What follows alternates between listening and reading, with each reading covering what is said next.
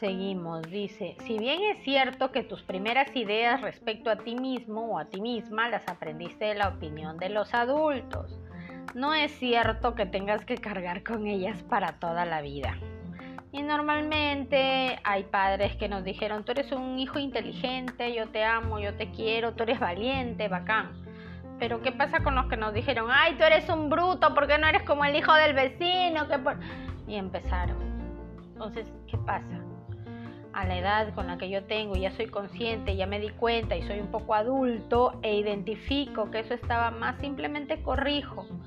Pero no puedo corregir si no me doy cuenta primero.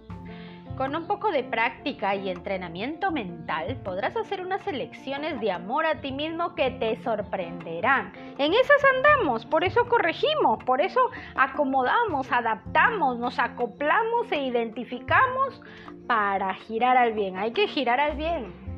Dios eh, nos ama tanto, somos su creación y así no creas en Dios, tú amate tanto.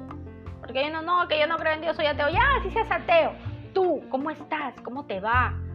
Cómo vibras, qué ánimo tienes. Tú como tú, tú como tú. No tú como te dijeron los padres, no tú como te dijo la sociedad, no tú cuando esto, no, tú como tú.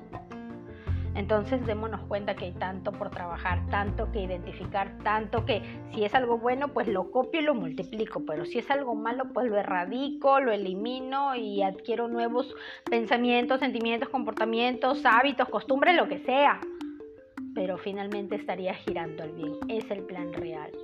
El volverse eficiente, el lograr dar y recibir amor eficazmente, empieza en casa por uno mismo, a la edad que tengamos. No es lo que nos dijeron el resto y si lo es, pues bueno, puedo porque ahora tengo la potestad, la autoridad, el tamaño para elegir y decidir qué es lo que verdaderamente ya quiero. Y lo que dijeron mis padres de mí, si era bueno, pues me lo quintuplico y si era malo, pues lo erradico y, me hago yo una nueva forma de vivir, un nuevo pensamiento, una nueva programación o sería la reprogramación de mí misma o de mí mismo. ¿Te gustas a ti mismo? Ahí está, mira qué linda pregunta.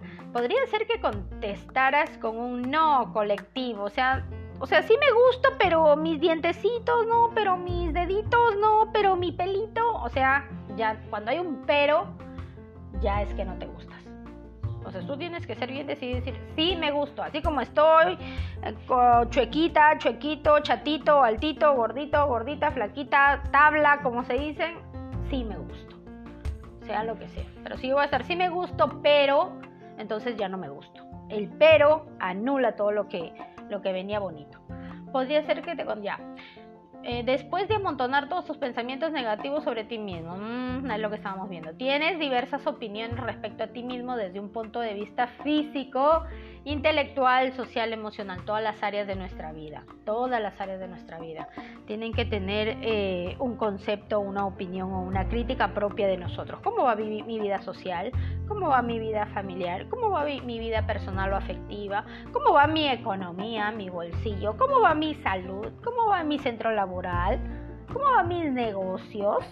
Ojo.